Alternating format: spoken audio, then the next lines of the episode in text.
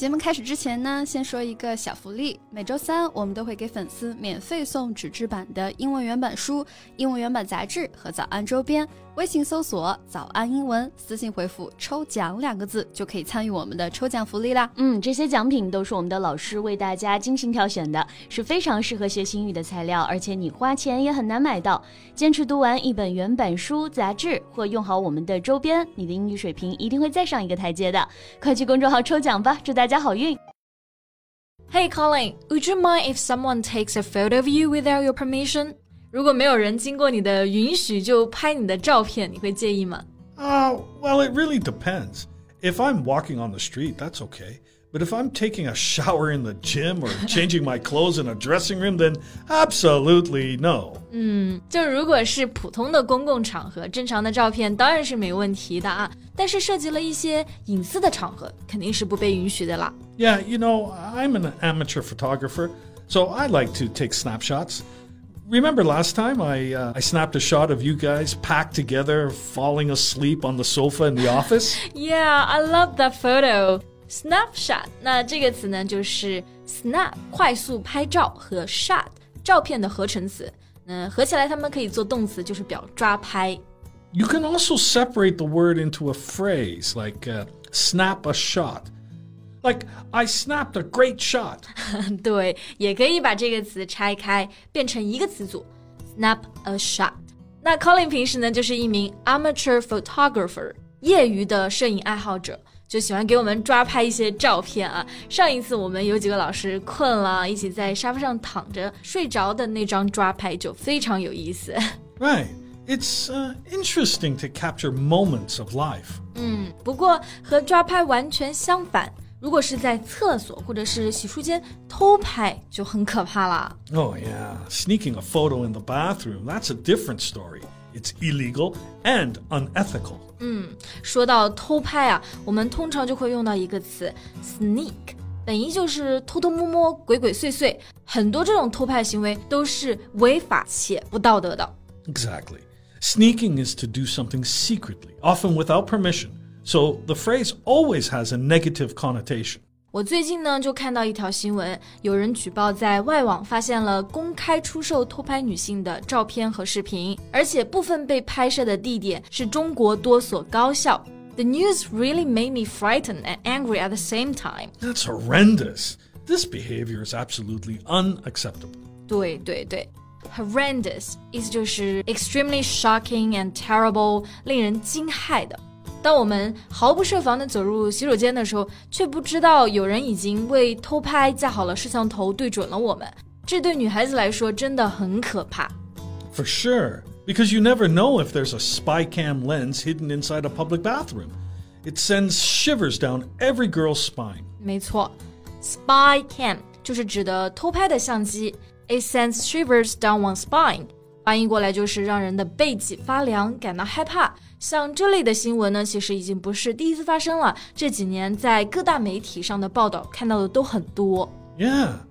In fact, spy cams are a massive problem, and not only in China, but everywhere else. 嗯，所以呢，今天我们也和大家来讨论一下这个严肃的话题。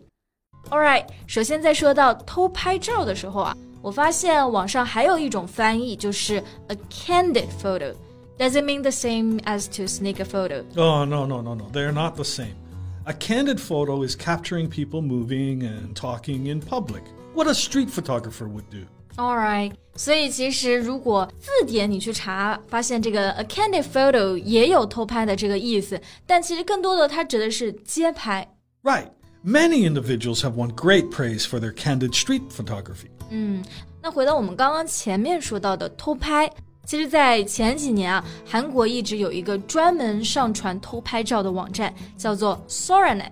直到韩国女性大规模的游行闹大之后呢，韩国政府终于开始重视了它的问题。Yeah, Soranet was shut down in 2019.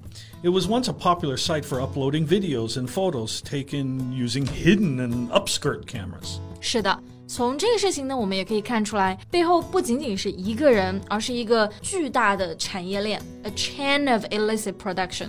Right. Criminals are increasingly using hacking techniques to control cameras in homes and public places. A chain of illicit production has been formed, which seriously infringes upon the privacy of citizens. 对，除了偷拍，还有一种呢，就是黑客利用 hacking techniques，就是这种黑客的技术去破解各种摄像头，也导致了这个行业的快速发展。这种行为严重的侵犯了我们的隐私权。Yeah, and the most common thing that victims are saying is that they feel quite heartbroken and that they feel like they would be recognized when they go out. 对，对于受害者来说，其实这件事情肯定会有很大的心理阴影，而很多国家对这种行为的惩罚并不严重。比如说 Soranet 这个网站的负责人啊，建立者，他最后只被判了四年。He was only sentenced to four years in prison. Only for four years? Ah, the sentencing of illegal filming cases is very lenient, too lenient. Exactly. Lenient 意思就是宽松的，not as strict as expected when punishing somebody。对于众多女性的伤害来说，这个惩罚真的是太轻了。Well, maybe that's also one reason why there are so many cases of this. They don't take it seriously because they are not afraid of the law or of punishment. I think so. 因为这个惩罚相对来说很轻啊，有的人可能就是真的还是会知法犯法。So it may be necessary to have harsher punishments or penalties. Right. But on the other hand, local authorities can increase patrols of toilets and changing rooms to search for spy cameras. Patrol 意思就是巡逻巡查，这个可能也会很大程度的提高安全性啊。 Yeah, and on the other hand, the selling of spy cameras should also be restricted. 对，像这种针孔相机的售卖，我发现其实在外网上搜索起来还是很简单就可以买到的。如果有人想犯罪，真的就很简单。不过呢，有一个好消息啊，就是我们国家有关部门已经宣布了，对针对网上的这种针孔摄像头这类黑产，已经进行了集中治理。Yeah. Chinese authorities have announced that social media and e commerce platforms will be held accountable if they fail to purge spy camera tutorials and hidden camera equipment. 对，purge 意思就是清理的含义。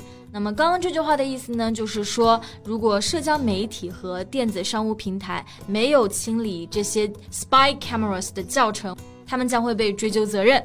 那在这里， 纠责我们英文中呢用到的表达就是 be held accountable。 Right. Being accountable is to be responsible for your decisions or actions. So I think after this policy, those criminals will also learn to be more accountable for their illegal behavior. 对，也希望真的在这一次的整治下，这种地下黑色产业可以得到好好的根治。 We can finally crack down on the substantial underground market，把互联网的这种摄像头黑产都清理干净。好了，那么今天的节目呢就到这里结束了。Thanks for joining us, everyone. 最后再提醒大家一下，节目的所有内容我们都给大家整理好了文字版的笔记，欢迎大家到微信搜索“早安英文”，私信回复“笔记”两个字来领取我们的文字版笔记。